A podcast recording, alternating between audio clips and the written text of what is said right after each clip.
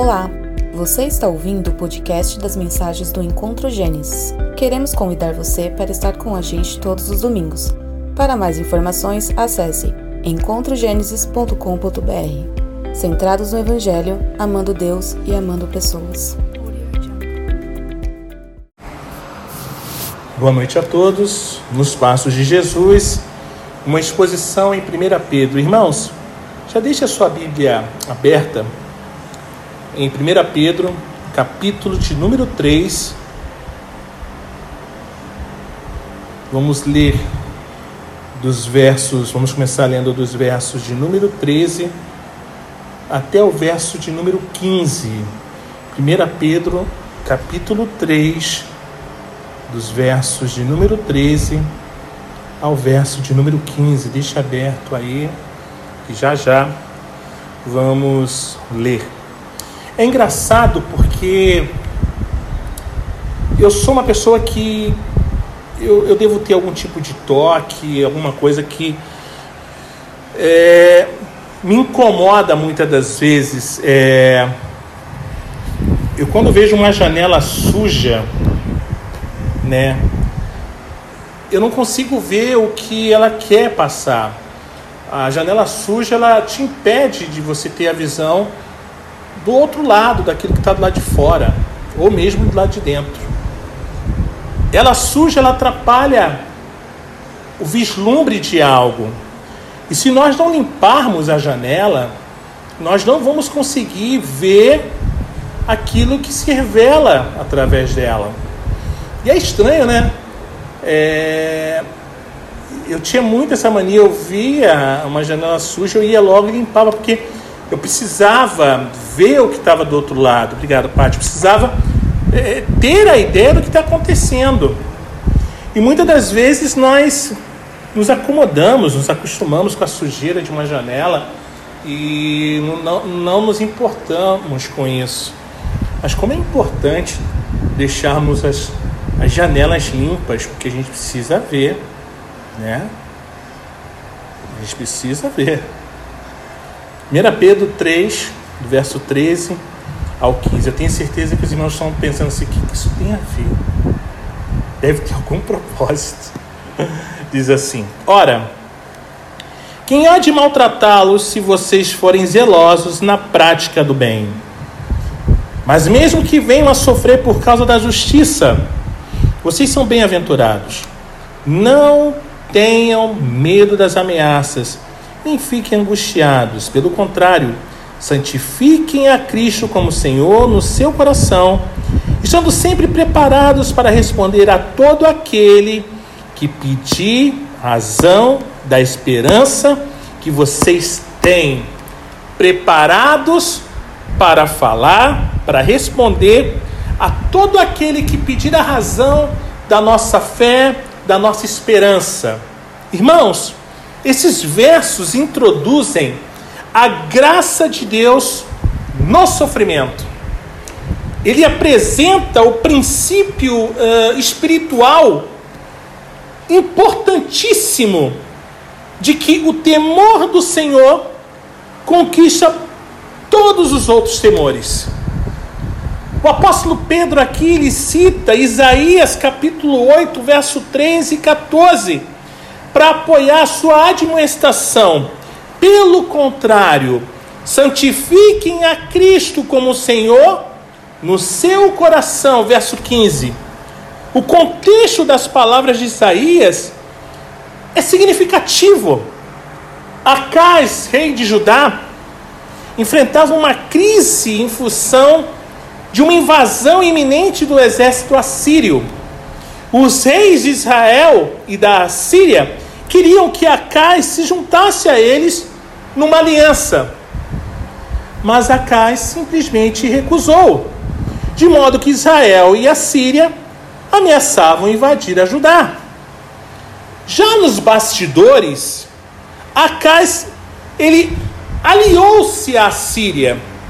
E o profeta Isaías o advertiu sobre alianças ímpias e o instou, orientou a confiar que Deus daria o livramento.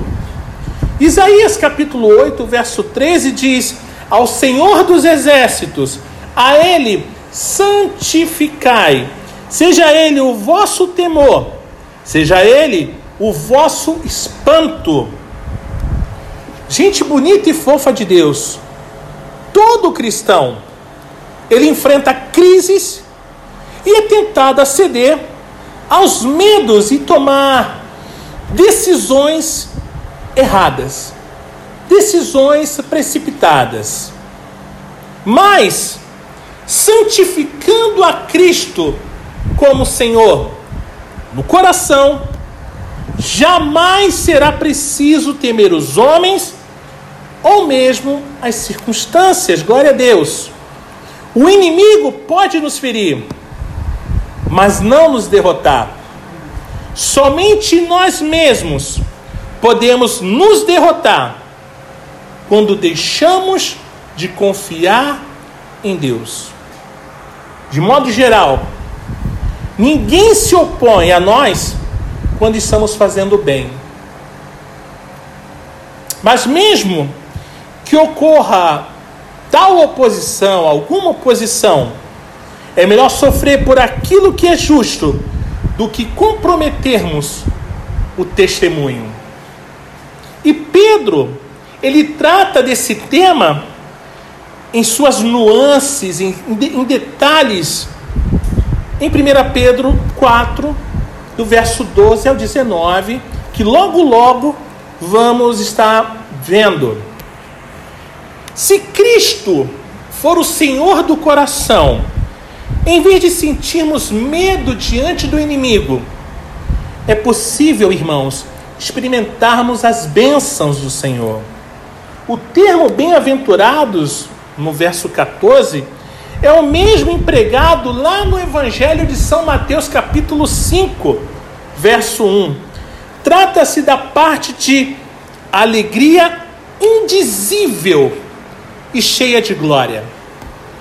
Quando Cristo é o Senhor da vida, cada crise, eu falei isso aqui, cada crise se torna uma grande oportunidade para testemunharmos. Estamos sempre preparados para respondermos, darmos a razão da nossa esperança e da nossa fé, conforme o verso 15.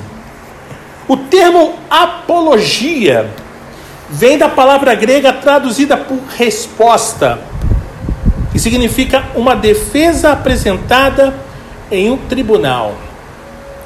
A palavra apologética é o ramo da teologia que trata da defesa da fé. Todo cristão, ele deve ser capaz de defender de maneira fundamentada a sua esperança em Cristo, especialmente em meio às situações desesperadoras. Quando o cristão age com fé e esperança, uma crise gera a ele a oportunidade de testemunhar, pois essa diferença em atitude chama a atenção dos incrédulos. Eu já disse aqui, já testemunhei aqui, é, teve um período na, da, da nossa jornada como pastor que eu fiquei totalmente dedicado à igreja. Fiquei uns quatro anos dedicado apenas à igreja e não trabalhava. Na época, estávamos de aluguel, continuamos no aluguel até hoje, e é uma benção. E a conta de luz vinha, uh, as contas vinham. Nos dias de hoje, passou de duas contas, a Light ela já corta a sua energia elétrica. Eu lembro que naquela época nós ficamos com três contas de luz atrasadas. E a Dede sempre falava assim, amor, Está atrasada. E agora? Eu falei, relaxa, vai dar tudo certo. Fica tranquila. Acredito que uma mulher ouvir isso do seu marido deve ser desesperador. Mas ainda assim, ela vai confiar, ela vai acreditar no seu marido. Se o sacerdote do lar está dizendo que eu tenho que relaxar, eu vou relaxar. E eu lembro que do nada me ligou uma ovelhinha que estava na Suíça. Oi, pastor, tudo bem? Oh, tudo bom. Pô, pastor, senti da parte do Senhor, pô, transferir um, fazer uma oferta para o Senhor. Vale lembrar que naquela época nós não contávamos com Pix, com aplicativos de celular, transmissão rapidamente, não tinha isso. Ele ia fazer um DOC, era um DOC, né, Dedê? Uma espécie de DOC, sei lá, do banco dele para o nosso. Na época o banco era o da Dedê, era o Banco Real. E pode ir no outro dia no banco, que o dinheiro vai estar lá. E eu me agarrei a fé, eu falei, tá bom. Eu falei com a Dedê, cheio de autoridade, convicção no coração, amor, pegue as contas. Vamos pagar as contas agora. Mas amor, você nem sabe quanto, quanto é. Eu tenho certeza que o valor que ele transferiu, vamos pagar as três contas. Eu fui com muita fé. Eu estava muito convicto. E chegando lá, Dedê foi ver quanto tinha na conta e quanto tinha na conta. Exatamente a quantia das três contas, né, Dedê? E pagamos a conta. Para muitos parece loucura, mas é, é, isso testemunha a nossa fé, irmãos. Não só a coisa material, mas principalmente as espirituais, sabe? Nós temos vivido tempos tão conflituosos aonde a, a guerra no campo da nossa mente tem sido louca, mas a nossa esperança, e nós sempre falamos disso, não está nesse mundo, não está no príncipe desse século está no Senhor. E isso é maravilhoso. Isso é incrível. É esse momento que nós testemunhamos essas situações desesperadoras, sabe? O testemunho deve ser dado com mansidão e temor, não com arrogância, nem com uma postura de que sabe tudo. Somos testemunhas, não advogados de acusação.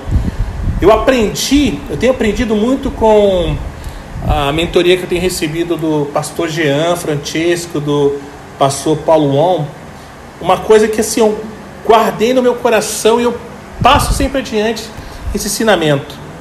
Eu amo teologia. Amo teologia. E a teologia, quando mais você estuda, mais você quer compreender, quer saber mais. Mas o fato de você estudar teologia não quer dizer que você tem que ser arrogante, soberbo, ganhar as discussões, os debates é, teológicos das redes sociais. Você saber teologia te torna o mais humilde dos servos, tem que te tornar o mais humilde, pronto sempre a querer aprender e a ensinar com todo amor. Sabe? Não é para ficar mostrando ser prepotente. A mesma coisa, irmãos, é, é, é, o nosso testemunho. Eu tenho que dar o testemunho, como muitas vezes eu já vi a pessoa dando testemunho, como se fosse para afrontar as pessoas. Vejam, o Senhor cuida de mim. Sabe? Se você não está recebendo, é porque está errado. Alguma coisa você não fez. Você deu o dízimo? Vem cá, você ofertou tal. Fez o voto de, de, de, de, de Negueb? Você fez o voto de pica-pau?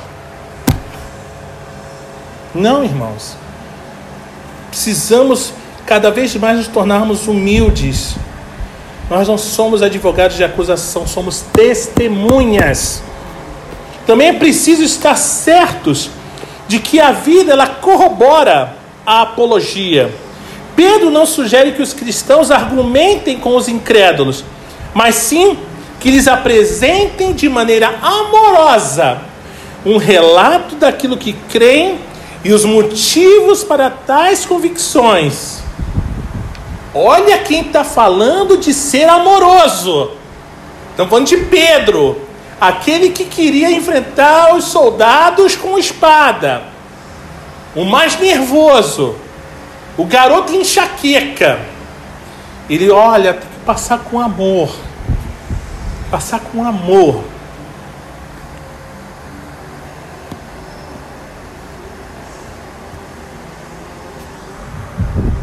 O objetivo, irmãos, não é ganhar uma discussão, mas sim ganharmos almas perdidas para Cristo. O que significa santificar a Cristo como Senhor no coração? Significa entregar tudo a Ele e viver de modo a lhe agradar e a glorificá-lo. Significa maior temor de que desagradar do que medo do que os homens podem fazer. Essa abordagem simplifica a vida de maneira maravilhosa. Trata-se de uma combinação do Evangelho de Mateus, capítulo 6, verso 33, e de Romanos, capítulo 12, verso 1 e 2. Em uma atitude diária de fé que obedece à palavra de Deus, apesar das consequências. Significa não se contentar com menos do que a vontade de Deus na vida. Um dos sinais de que Cristo é o Senhor da vida é a prontidão com que testemunhamos a outros sobre Ele e procuramos ganhá-los para o Senhor. Vamos ler 1 Pedro capítulo 3, agora vamos ler dos versos 16 ao 17.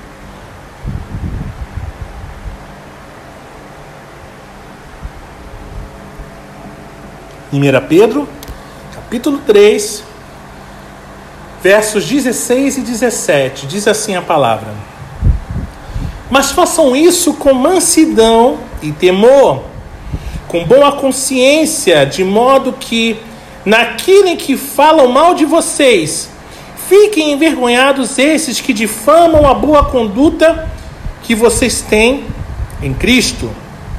Porque se for da vontade de Deus, é melhor que vocês sofram por praticarem o bem do que praticando o mal. A palavra consciência vem de dois termos latinos: com, que tem o mesmo significado da nossa língua, e schio, que significa saber. A consciência é o árbitro interior que testemunha nós, permitindo que saibamos com, aprovando ou censurando nossas ações.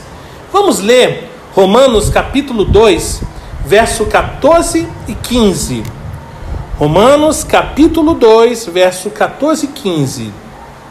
Diz assim: Quando, pois, os gentios que não têm a lei fazem por natureza o que a lei ordena, eles se tornam lei para si mesmos, embora não tenham a lei. Estes mostram a obra da lei gravada no seu coração, o que é confirmado pela consciência deles e pelos seus pensamentos conflitantes, que às vezes os acusam e às vezes os defendem. Irmãos, a consciência ela pode ser comparada a uma janela que deixa entrar a luz da verdade de Deus. Se persistirmos em desobedecermos, a janela ela vai se tornar cada vez mais suja, até o ponto em que a luz não pode mais entrar. Isso leva a uma consciência corrompida. É o que fala Tito, capítulo 1, verso 15. A consciência cauterizada é aquela contra a qual já se pecou tantas e tantas e tantas vezes que ela perde sua sensibilidade para o certo e para o errado. É o que fala Timóteo, capítulo 4, verso 2.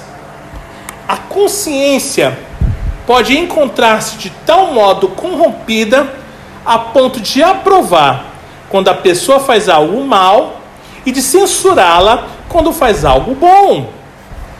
É isso que a Bíblia chama de má consciência.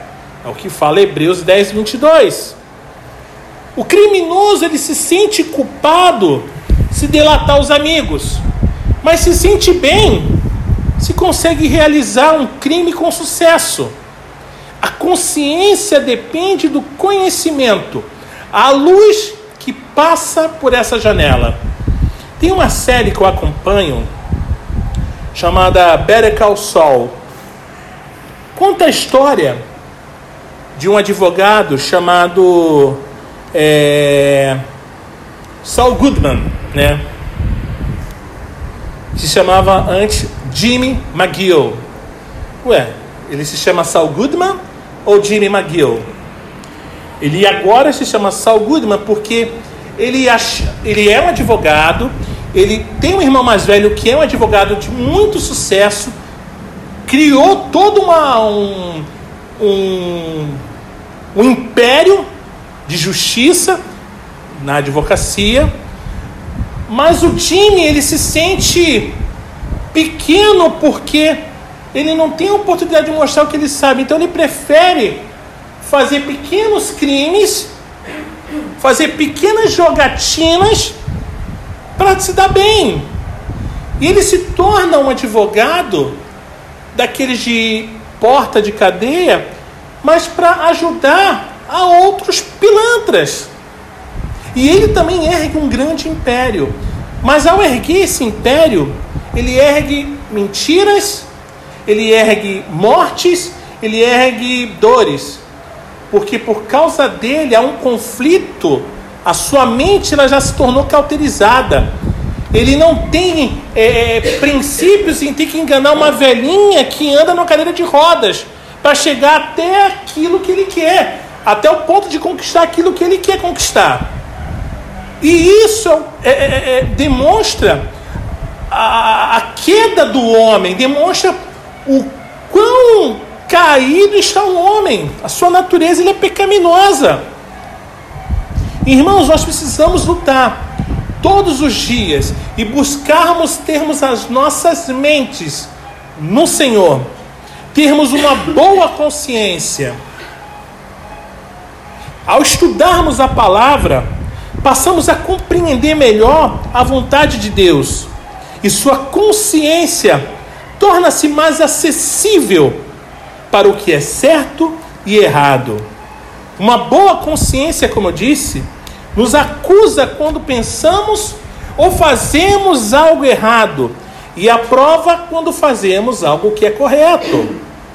Manter a consciência forte e pura é algo que exige da nossa parte, irmãos, esforço, dedicação, conforme em Atos 24. Sem crescer em conhecimento espiritual e em obediência, teremos uma consciência fraca.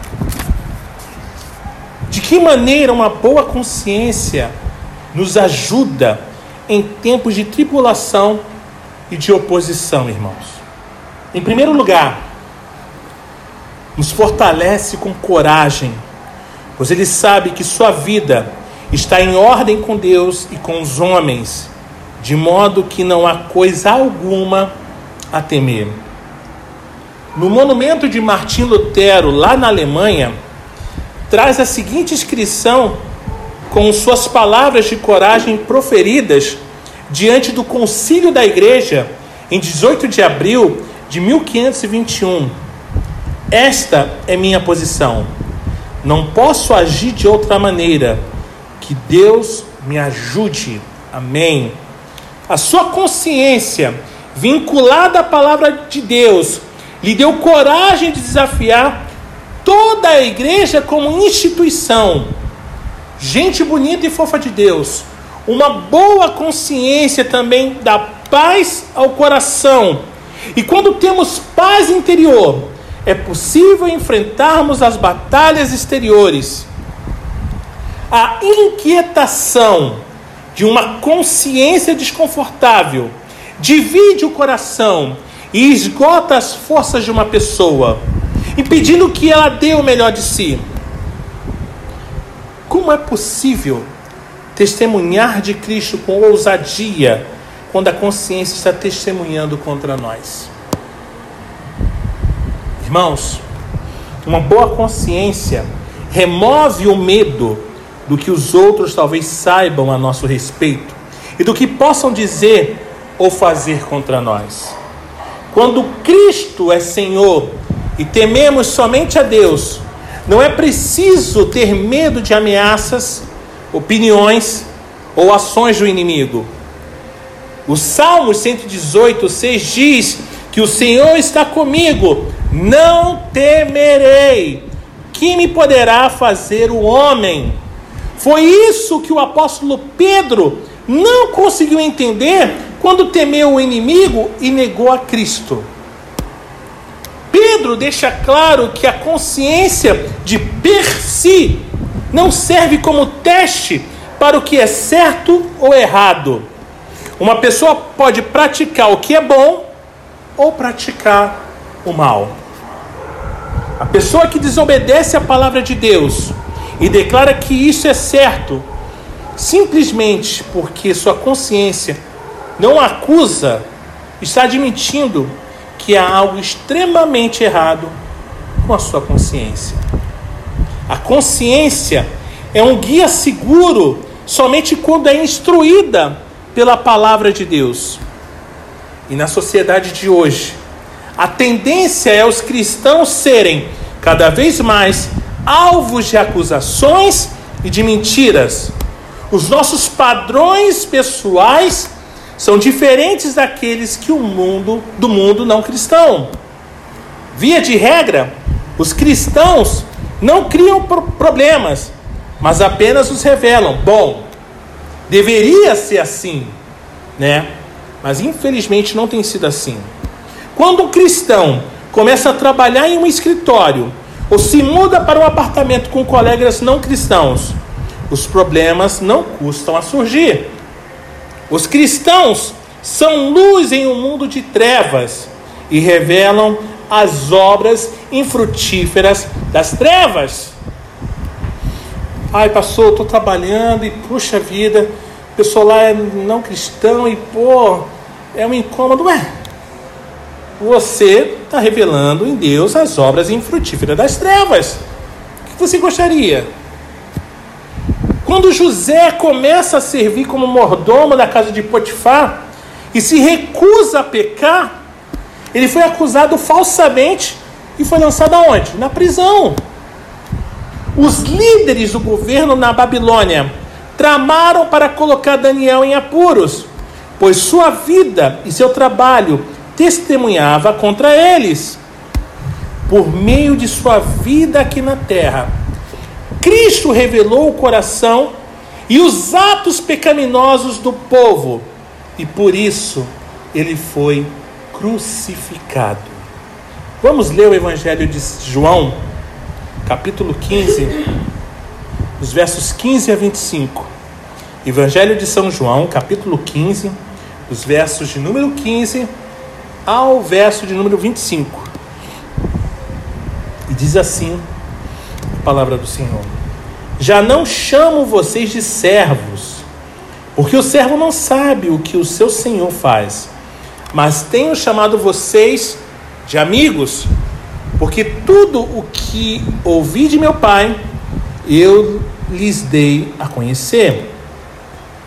Não foram vocês que me escolheram, pelo contrário, eu os escolhi e os designei para que vão e deem fruto, e o fruto de vocês permaneça, a fim de que tudo o que pedirem ao Pai em meu nome, ele lhes conceda. O que eu lhes ordeno é isto: que vocês amem uns aos outros. Se o mundo odeia vocês, saibam que antes de odiar vocês, odiou a mim. Se vocês fossem do mundo, o mundo amaria o que era seu. Mas vocês não são do mundo, pelo contrário, eu dele os escolhi. Por isso o mundo odeia vocês. Lembrem-se da palavra que eu disse a vocês: o servo não é maior do que seu senhor. Se perseguiram a mim, também perseguirão vocês. Se guardaram a minha palavra, também guardarão a de vocês. Tudo isso, porém, farão com que vocês, por causa do meu nome, porque não conhece aquele que me enviou. Se eu não tivesse vindo e lhes falado, eles não teriam nenhum pecado. Mas agora não tem desculpa do seu pecado. Quem odeia a mim, odeia também o meu Pai. Se eu não tivesse feito entre eles as obras que nenhum outro fez, eles não teriam nenhum pecado. Mas agora, não somente viram, como também odiaram tanto a mim como meu Pai. Isso, porém, é para que se cumpra a palavra escrita na lei deles. Odiaram-me sem motivo. 2 Timóteo capítulo 3, verso 12, afirma que, ora, todos quantos querem viver piedosamente em Cristo Jesus serão perseguidos. A fim de manter uma boa consciência, é preciso tratar do pecado na vida e confessá-lo de imediato, irmãos. deve-se manter a janela limpa e gastar tempo com a palavra de Deus para deixar a luz entrar. Uma consciência forte e resultante de obediência baseada em conhecimento. E isso torna o cristão uma testemunha vigorosa para os não salvos e lhes dá forças em tempos de perseguição e de dificuldades. O sofrimento do cristão não deve ser decorrente de praticar o que é mal. E nenhum cristão deve se surpreender ao sofrer por praticar o que é bom. Nosso mundo está tão confuso que as pessoas fazem da escuridade luz e da luz escuridade, conforme Isaías 5:20. Os líderes religiosos do tempo de Jesus o chamaram de malfeitor. Isso é, alguém que faz aquilo que é mal. Como as pessoas podem se enganar?